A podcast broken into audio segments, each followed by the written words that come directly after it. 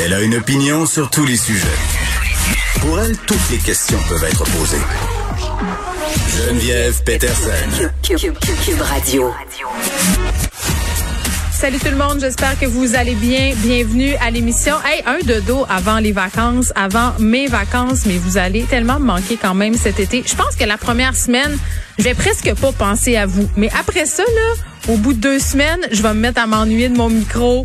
Je vais avoir envie de vous parler et je vais compter les jours jusqu'à l'automne. C'est toujours ça que ça fait, donc c'est très, très drôle. Mais bon, ça va faire du bien parce que j'avoue qu'après un an d'avoir euh, couvru, en bon français, la COVID, euh, ça va faire euh, hein, la farniente cet été. Là, je pense que je vais la prendre avec joie. Mais il y aura Vincent Dessureau qui va, entre guillemets, prendre ma place. Mais ce n'est pas ma place, ce sera la sienne pour l'été dès 13 heures. puis quand, je vais trop m'ennuyer, évidemment, je vais passer ma journée à écouter Cube. On se parle euh, tout de suite des nouveaux cas. 161 à peine, donc on est encore sous la barre euh, des 200. Hier, je pense qu'on en avait quelque chose comme 156, mais tant qu'on joue dans ces eaux-là, dans ces eaux-là, pardon, euh, ça va bien. Un décès malheureusement supplémentaire, les hospitalisations qui poursuivent leur baisse. Donc, c'est quand même des bonnes nouvelles. Et dans quelques instants, on va parler avec Gaston Dessert parce qu'il y a une petite confusion autour des vaccins. Mais avant, un petit peu du menu de l'émission d'aujourd'hui. Là, je parlais des dodos avant mes vacances. Il m'en reste un, mais il m'en reste 17. Et moi, c'est ceux-là que je compte le plus. 17 dodos avant que je devienne maman pour une quatrième fois. Et là, avant qu'Éco-Vedette appelle sur la 2, ce ne sera pas d'un enfant dont je vais accoucher, mais bien d'un petit bébé chien. Ben oui. Je pense que je vous en avais déjà parlé euh, ou j'avais laissé déjà laissé entendre cette histoire-là un peu à mots couverts. Là, là c'est officiel, il va arriver chez nous début juillet. Est-ce que j'ai fait comme tout le monde Est-ce que j'ai cédé à la à la mode d'adopter un animal de compagnie pendant la pandémie J'ai envie de dire oui puis non. Oui parce que c'est vrai que j'adopte un animal à ce temps-ci puis que beaucoup de gens le font. Non parce que ça fait des mois, des années que j'y pensais, euh, que je regardais quelle était la race de chien qui me convenait le mieux. Ce sera un cavalier King Charles, si vous m'avez entendu ce matin avec Benoît Dutrisac. Vous le savez, on a le même chien, moi puis Benoît, la même couleur. Deux cavaliers King Charles euh, tricolores. ouais, mais là, Sam, moi, le mien, il fera pas ça, puis il lichera pas le plancher, comme celui de Benoît. Il va être bien élevé. Euh, donc, c'est ça, il s'en vient, puis... Il jappera pas non plus. Non, je vais l'éduquer. Il va japper juste quand ça sera nécessaire, c'est-à-dire s'il y a des malautrus qui se pointent euh, chez nous, il pourra m'avertir euh, avec son petit museau. Euh, je vous parle de chien parce que, bon, vous le savez, là, le jeudi, c'est la vétérinaire Lucieno qui est avec nous. Et chaque année, je me fais un peu un devoir de parler de ça. Autour du 1er juillet, il y a beaucoup, beaucoup, beaucoup d'abandon d'animaux de compagnie, les chiens, les chats, des histoires d'horreur. On en entend toujours. La SPCA déjà déborde. Là, on est le 17. On le sait c'est la crise du logement. Et à cause de tout ça, ben évidemment, combiné à la pandémie puis au fait qu'on a adopté des animaux en quantité, là, on nous dit que les refuges sont déjà pleins, débordent déjà. Puis je pense que tout le monde qui a déjà déménagé à Montréal là, a trouvé un chat dans un appartement. Sais, un chat laissé à lui-même avec un bol de manger puis une litière. Là, arrives dans l'appartement, euh, on n'a pas pu l'amener à l'autre endroit, donc on l'a tout simplement laissé là. Ou même des chats abandonnés dehors à leur sort, des chats d'intérieur qui ont jamais vraiment sorti. On se dit ah, on voit les chats vivre dans ruelle, va être capable de s'en sortir, on le met dehors. Donc vraiment, à ne pas faire. Il y a toutes sortes de solutions qui existent. Puis à un moment donné, il va peut-être falloir que du côté de la régie du logement, on commence à regarder ce dossier-là plus en profondeur. Des provinces, là, entre autres en Ontario, on n'a pas le droit d'interdire à des locataires euh, de ne pas posséder d'animaux. Euh, au Québec, euh, bon, on, peut louer un logement, puis on le sait, là, on en a parlé 250 fois. Là, c'est rendu que les annonces pour louer des appartes, là, c'est assez intense. Les propriétaires savent qu'ils ont le gros bout du bâton, donc c'est rendu pas d'animaux, pas d'enfants, pas, pas. J'ai même vu pas de couple. L'autre fois, j'ai vu une annonce passer, c'était marqué, je sais pas moi, petit trois et demi, euh, idéal pour personne seule, pas de couple, désolé. Non, mais c'est parce que t'as pas le droit de faire ça. T'as pas le droit de dire pas de couple, t'as pas le droit de dire pas d'enfant. Mais on le sait, même si on pas le droit, ça se fait quand même. Puis même si c'est pas écrit, tu sais, on le sait, on a vu les fils, là, t'arrives là-bas, t'arrives au logement en question. Ils te, ils demandent ton pedigree, puis là, ben c'est sûr que tu passes après les gens euh, qui ont pas d'enfants, euh, ceux qui ont une bonne job, les célibataires. Donc, mettons que moi, là, Geneviève Petersen, mère monoparentale, solo parentale étant le bon terme, trois enfants, deux chats sphinx et bientôt un chien. Je peux-tu vous garantir qu'il n'y a aucun propriétaire à Montréal qui me louerait même pour tout l'heure du monde? Bon, peut-être que parce que j'ai une bonne job, ça passerait quand même, mais j'aurais de la misère à louer un logement. Donc, on va parler de tout ça avec Lucieno tantôt, puis on parlera aussi avec un prof d'histoire, un article qui a attiré mon attention dans le 24 heures, parce qu'on en parlait cette semaine dans la foulée de la découverte des corps près des pensionnats euh, en Alberta et à Kamloops, de décoloniser la pensée, comment on enseigne les cultures autochtones, comment on parle des Premières Nations, de la violence, du racisme quand on est un prof, puis comment on, réussit, si on veut, à, mettre de côté une espèce de culpabilité historique ou en pas nécessairement en la mettant de côté, mais en oubliant, mais, mais en, en, faisant quelque chose de constructif. Donc, ce sera un des sujets qu'on va aborder aujourd'hui. Tout de suite, par contre, là, on revient sur la question des vaccins, parce que moi, je suis bien mêlée et je suis certaine que je ne suis pas la seule. Je vois toutes sortes de questions passer sur les médias sociaux. Gaston Dessert est là épidémiologiste pardon, à l'Institut national de santé publique du Québec. Monsieur Dessert, bonjour. Bonjour. Bon, là, vous êtes là euh, comme médecin épidémiologiste, bien entendu, mais vous êtes aussi sur le comité sur l'immunisation du Québec, le fameux CIQ. Là. Euh, Là, il y a une confusion entourant la deuxième dose d'AstraZeneca. Hier, le gouvernement encourageait les personnes qui ont eu une première dose de ce vaccin-là à demander un autre vaccin. Donc, euh, d'avoir un arrêt de messager, là, soit Pfizer, soit Moderna, pour leur deuxième dose. C'était même écrit ça sur le site du gouvernement hier soir. Sauf que là, Christian Dubé, ce matin, a rectifié le tir, dit euh, que c'était peut-être une erreur de communication, euh, que c'est pas de vrai, mais pourrait. Est-ce qu'on peut nous éclairer un peu là-dessus? Oui, tout à fait. Alors, écoutez, euh, je pense que euh, un peu tout le monde a entendu parler du problème qu'on a eu avec la première dose du vaccin d'AstraZeneca, où certaines personnes ont développé euh, des thromboses cérébrales, là, qui étaient évidemment quelque chose de très sérieux. Oui. Et ce qui est arrivé avec cette première dose-là, c'est un problème avec une fréquence d'à peu près 1 par 60 000 personnes vaccinées. En Grande-Bretagne, où ils ont utilisé beaucoup ce vaccin-là, avec la deuxième dose, donc avec la première dose, ils ont, ce, chiffre-là, 1 par 60 mhm. 000. Avec la deuxième dose, c'est 1 par 600 000. Donc vraiment, là, 10 fois moins ben fréquent avec la deuxième dose qu'avec la première dose. C'est un risque qui est très, très faible, mais dans le contexte où il y a d'autres vaccins, les vaccins ARN, qui n'ont pas euh, eu ce problème-là, évidemment, il y avait beaucoup d'intérêt de voir comment se, comment répondraient les gens euh, qui euh, ont eu une première dose d'AstraZeneca lorsqu'ils reçoivent le vaccin ARN comme deuxième vaccin. Et la semaine dernière, il y a eu euh, des études qui sont devenues euh, publiques et euh, sur lesquelles le Comité sur l'immunisation du Québec mm. s'est penché et a pu voir qu'il y avait deux choses. généralement, les gens qui recevaient un vaccin ARN comme deuxième dose avaient des niveaux d'anticorps un peu plus élevés que ceux qui recevaient le vaccin AstraZeneca comme deuxième dose. Donc, un peu plus d'anticorps. Maintenant, avoir plus d'anticorps, est-ce que ça amène plus de protection? On ne le sait pas. On sait qu'il y a plus d'anticorps, ça pourrait arriver qu'il y ait plus de protection, mais euh, on n'a pas de données qui nous dit oui, on montre que l'efficacité mm. est plus grande. Par contre, comme on a à la fois une meilleure, euh, un, aussi bon ou meilleur niveau d'anticorps, et qu'on n'aurait pas de risque euh, de thrombose avec un vaccin ARN, là, le comité sur l'immunisation a dit, on a exprimé une préférence. On dit, on préfère que les gens reçoivent comme deuxième vaccin mhm. le vaccin d'AstraZeneca par précaution pour éviter que, même si ça arrive pas souvent, qu'on ait d'autres cas euh, de thrombose, comme on a vu avec la première dose. Par contre, ce que le comité sur l'immunisation a bien dit, c'est quelqu'un qui veut avoir une deuxième dose de vaccin AstraZeneca va pouvoir le recevoir. Alors là, le problème qui est arrivé, c'est que ce que le ministère a dit euh, dans son communiqué, c'est devrait recevoir, et là, ça a été interprété comme, écoutez, vous pouvez pas recevoir le vaccin euh, de euh, d'AstraZeneca comme deuxième dose. Mmh. Euh, puis je pense que c'est là où il y a eu beaucoup de confusion. Donc, en, résumé.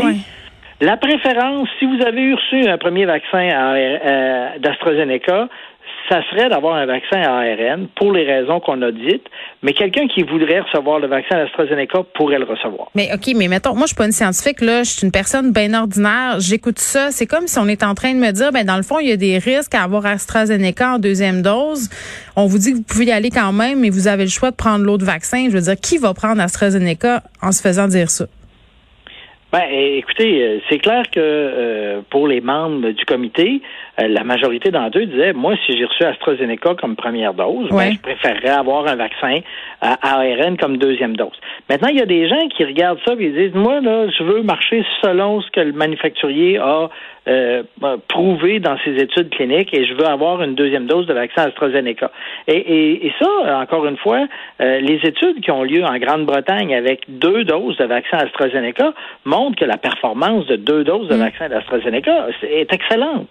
Alors, c'est vraiment euh, là, je pense que c'est de donner la, la, possibilité aux gens de choisir, mais la préférence, c'est d'avoir le vaccin ARN. On, les, donner la possibilité aux gens de choisir, je veux bien, mais moi, je me sens pas la capacité de choisir ça. Je suis pas médecin. Moi, j'écoute ce que la santé publique me dit, j'écoute ce que Dr Arruda dit, j'écoute ce que le premier ministre dit, Christian Dubé, au point de presse, puisque vous dites. Puis là, euh, moi, ce que je comprends, c'est qu'AstraZeneca, c'est mon plan B, puis que c'était déjà un plan B à la base. Donc, je, comprends les gens d'être inquiets, je comprends les gens d'être pas contents, puis je comprends les gens d'être mêlés, parce que même avec toute cette explication-là, euh, je comprends que dans le fond, on n'a pas vraiment euh, de directive claire, puis que ça va y aller à la va comme je te pousse, c'est-à-dire que c'est moi, Geneviève Petersen, qui au bout du compte, je prends ma décision avec les connaissances que j'ai et la compréhension que j'en ai. Et c'est là où j'ai, je trouve ça un petit peu difficile. Ben, moi, je pense que je, je, je, reprendrais ça autrement. Oui. Euh, si vous me demandez, là, qu'est-ce que je vous suggère? Oui, oui. Je vous suggère un vaccin ARN. Hein, le comité, là, qu'est-ce qu'il vous suggère?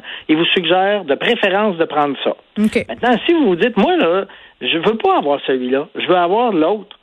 Bon, on vous dit correct, vous pouvez le prendre. Mais vous me demandez ma recommandation. Ma recommandation, c'est que vous ayez un vaccin à ARN. C'est ça que le comité a Là, c'est clair. Euh, est-ce que c'est vrai qu'AstraZeneca, euh, quand on a deux doses, c'est le seul, c'est un des vaccins qui protège le mieux contre l'hospitalisation et la mort suite à la COVID? Le vaccin d'AstraZeneca? Oui, c'est ce que Benoît Struzac me disait ce matin que c'était un vaccin qui protégeait vraiment, vraiment très bien. Puis on n'était pas certain. Là, je, me, je lui ai dit que je vous le demanderais. Ah, donc je pense qu'à ce niveau-là, euh, évidemment, on n'a pas encore beaucoup de données sur les, les risques, euh, la prévention du risque de décès. Euh, on a euh, quand même pas mal d'études qui parlent du risque d'hospitalisation, mm-hmm. mais le risque de décès, euh, ça, on n'a pas une abondance d'études à ce niveau-là.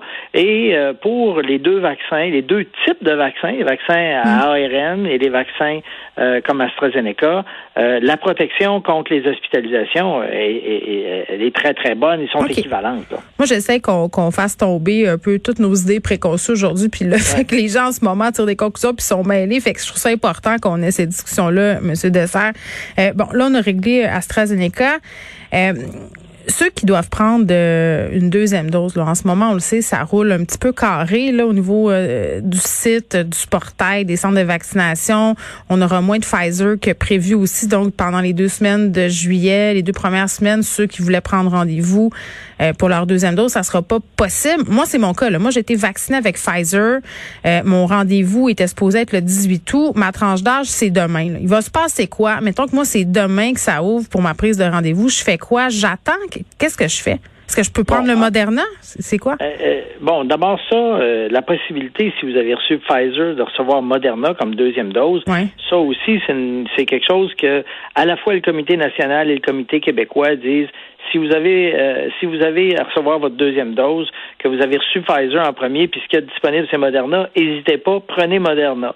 Donc, vous prenez celui qui est disponible euh, dans la classe ARN, il n'y a pas de problème. Euh, donc, évidemment, je pense que le portail de Clic Santé, ce qu'ils veulent, c'est éviter que des gens euh, aient un rendez-vous puis qu'ils arrivent puis qu'il n'y ait pas de vaccin. Alors ça, évidemment, le portail de Clic Santé l'annonce qu'il y aurait un peu moins de doses disponibles dans les deux premières semaines de juillet fait que la possibilité d'avancer la deuxième dose, elle est plus limité que si ces, centaines de milliers de doses-là qui étaient prévues avaient été disponibles. Donc, euh, euh Clic Santé permet des, euh, des rapprochements de la deuxième dose, mais évidemment, si à un moment donné, on arrive au, nombre de doses qu'on sait qu'on va avoir en main, ben là, ça va arrêter.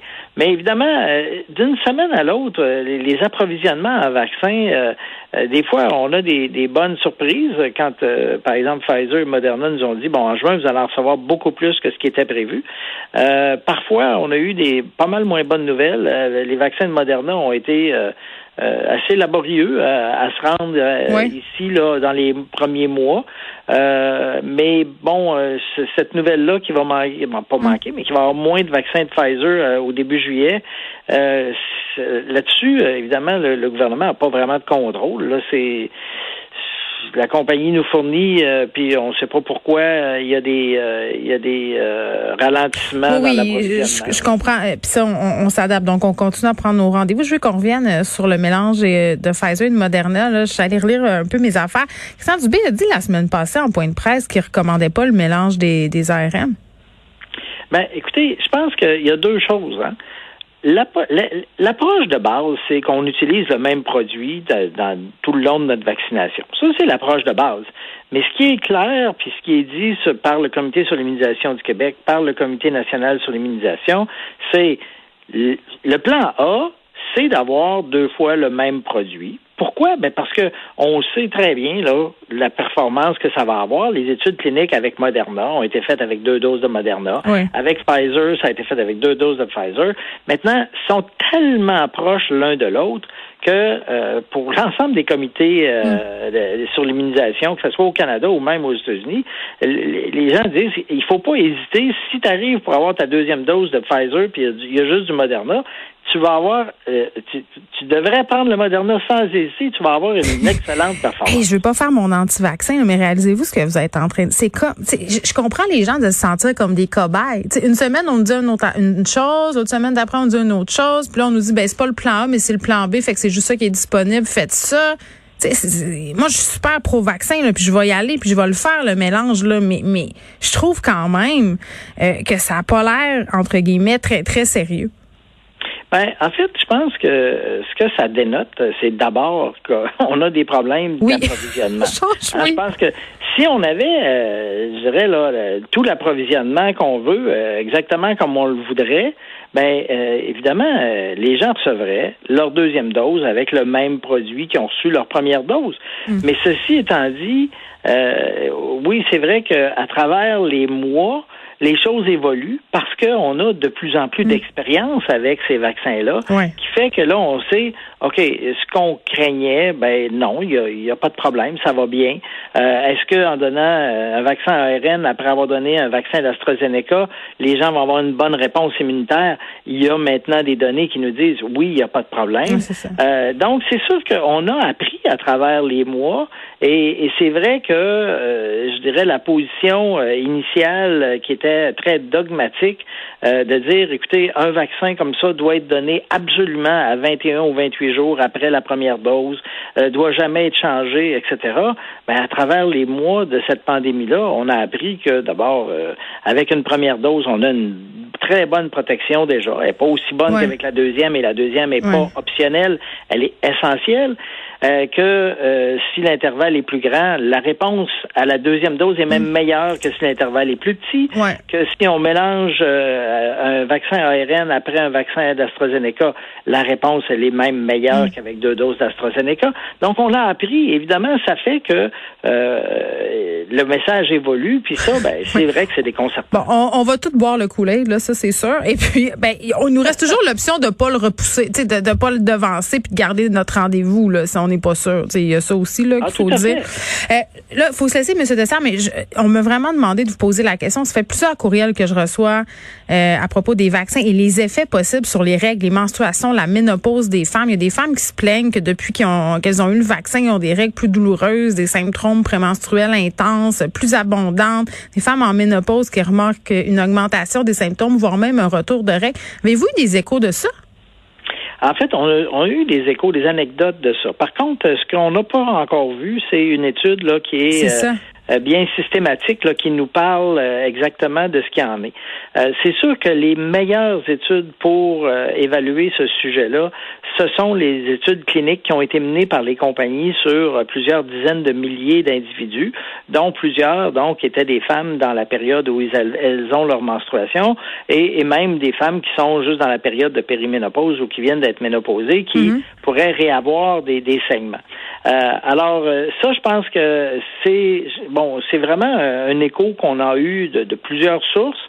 Euh, mais pour le moment, on n'a pas encore de, de, bonnes données là, qui viendraient mm. d'une étude qui nous qui nous donne une meilleure description de, de l'ampleur du problème, puis de combien de temps ça dure. Est-ce que c'est juste euh, pendant euh, un, cycle menstruel? Est-ce que ça se répète plus longtemps? Moi, ça fait deux en tout cas. oui, ben, ben c'est ça. je pense qu'on a bien hâte de le savoir. puis clairement, dès qu'on va avoir des, des données probantes à ce sujet-là, je pense que ça va intéresser beaucoup de femmes parce que j'en lis plein de témoignages. C'est vrai que c'est anecdotique puis qu'on n'a pas d'études, mais à un moment donné, quand il y en a beaucoup, tu commences à te poser ah, des questions. Quand il y en a beaucoup, c'est probablement parce qu'il y a quelque chose qui se passe. Exactement. Euh, merci, Monsieur Dessert, euh, d'avoir éclairé notre lanterne. Euh, Gaston Dessert, qui est médecin épidémiologiste à l'Institut national de santé publique du Québec et membre du SIC.